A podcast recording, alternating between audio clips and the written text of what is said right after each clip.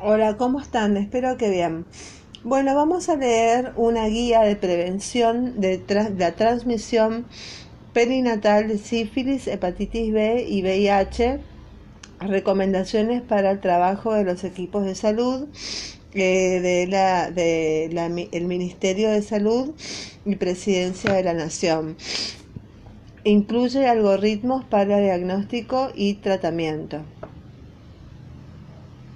Bueno, en el prólogo, bueno, gestión de los equipos de salud involucrados, algoritmo de gestión.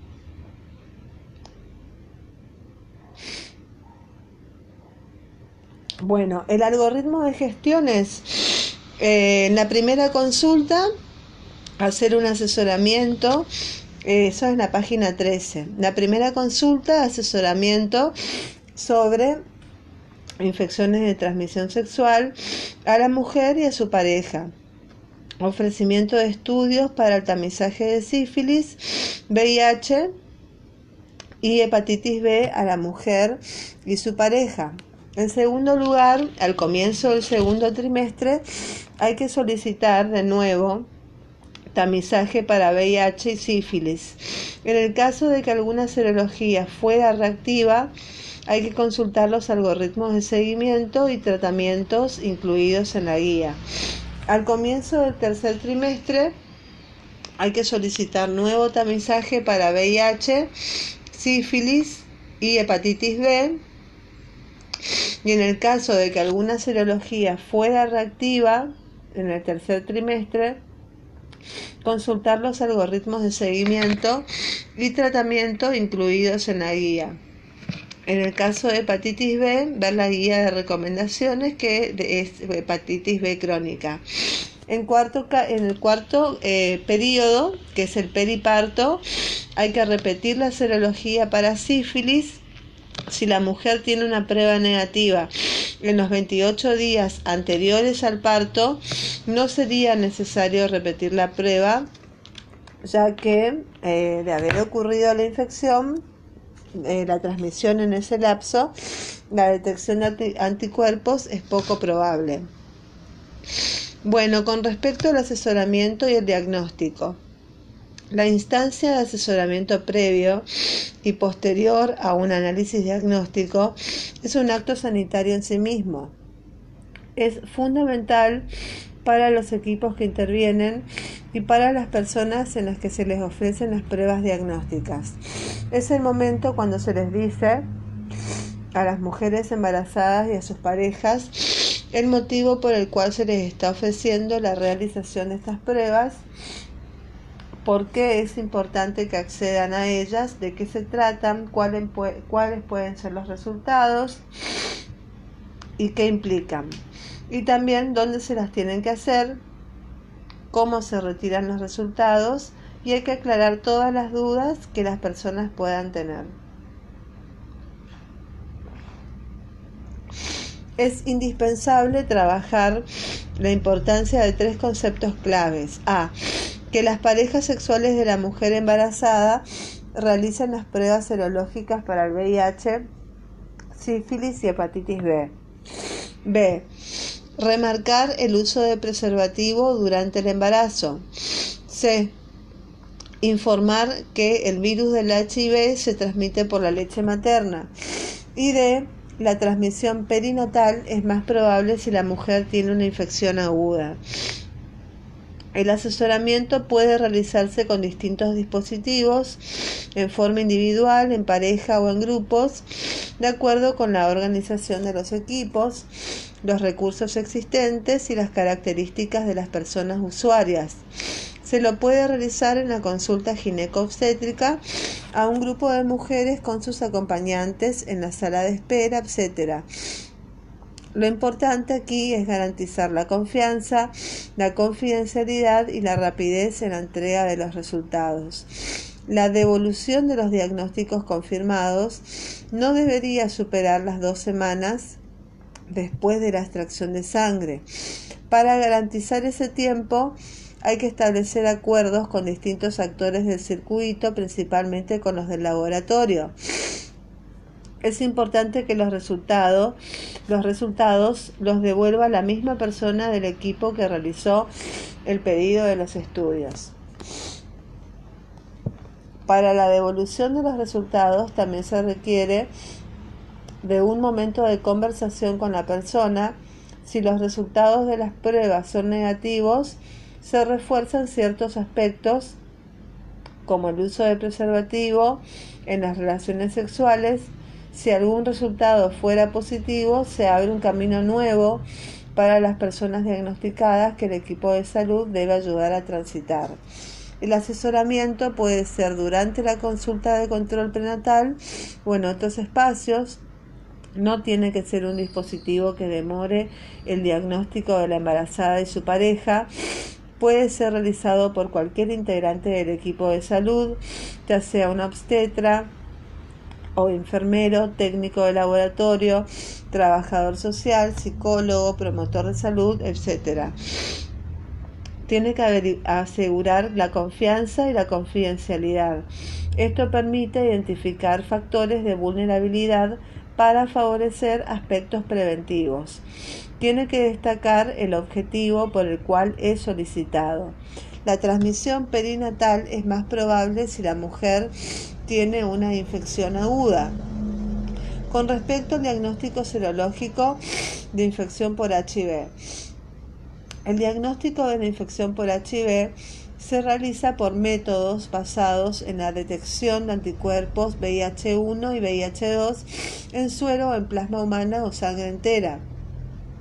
En la actualidad, en nuestro país, se distribuye a las jurisdicciones reactivos basados en las siguientes técnicas para la detección inicial o tamizaje, que es ELISA de cuarta generación, que incluye la detección del antígeno P24, aglutinación de partículas y test rápidos de tercera generación.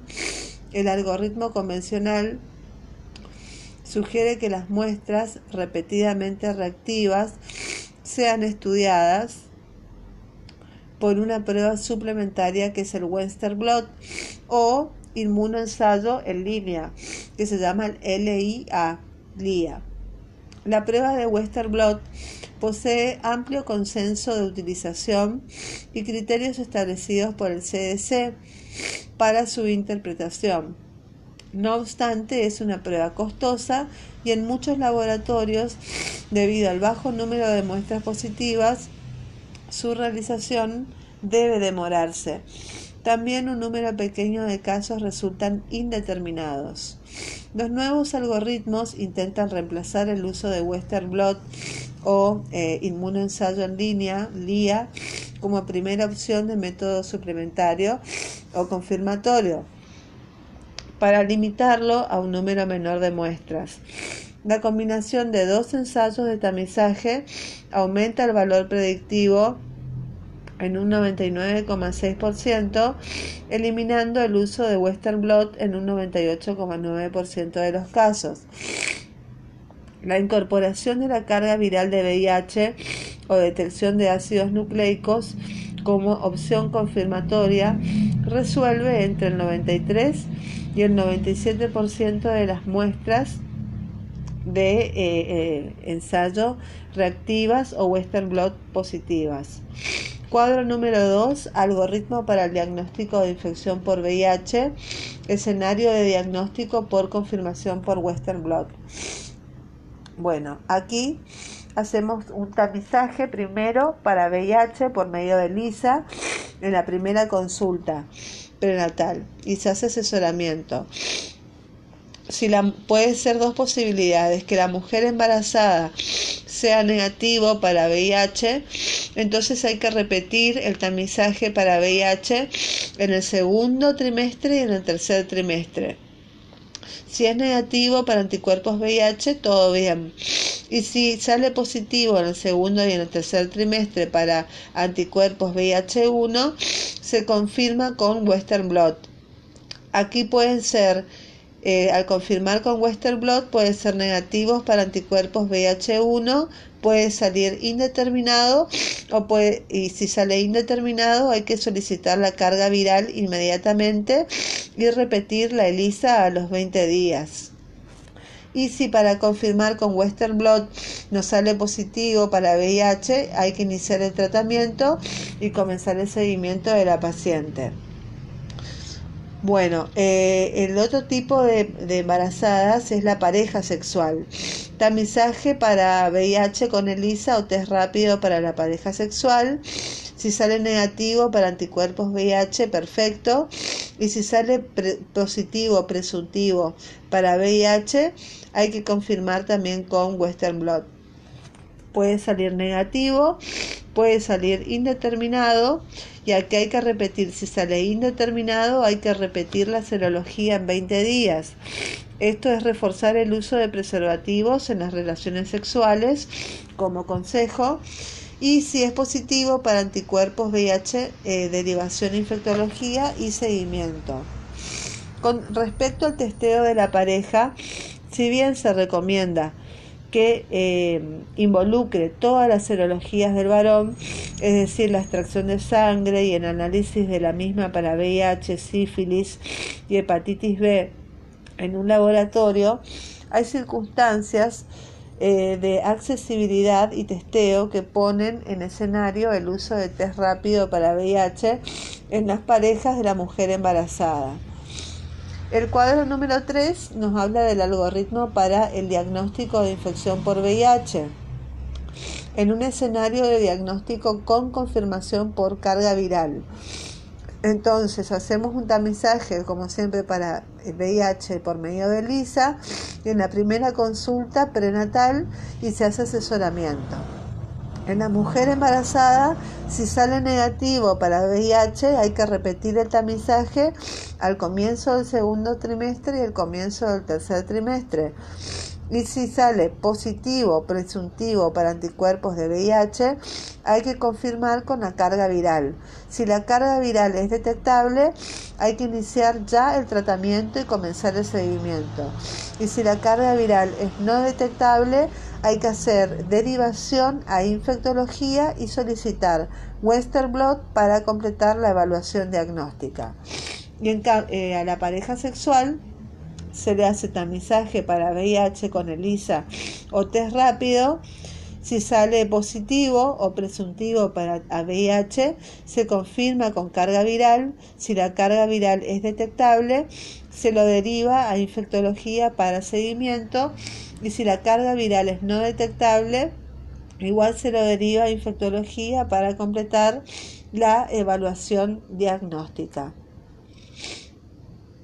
Muy bien, nos quedamos en la página número 17. Nos quedamos en la página número 17 y en el próximo episodio vamos a ver con qué frecuencia se pide el tamizaje. Que tengan un excelente día. Bye bye.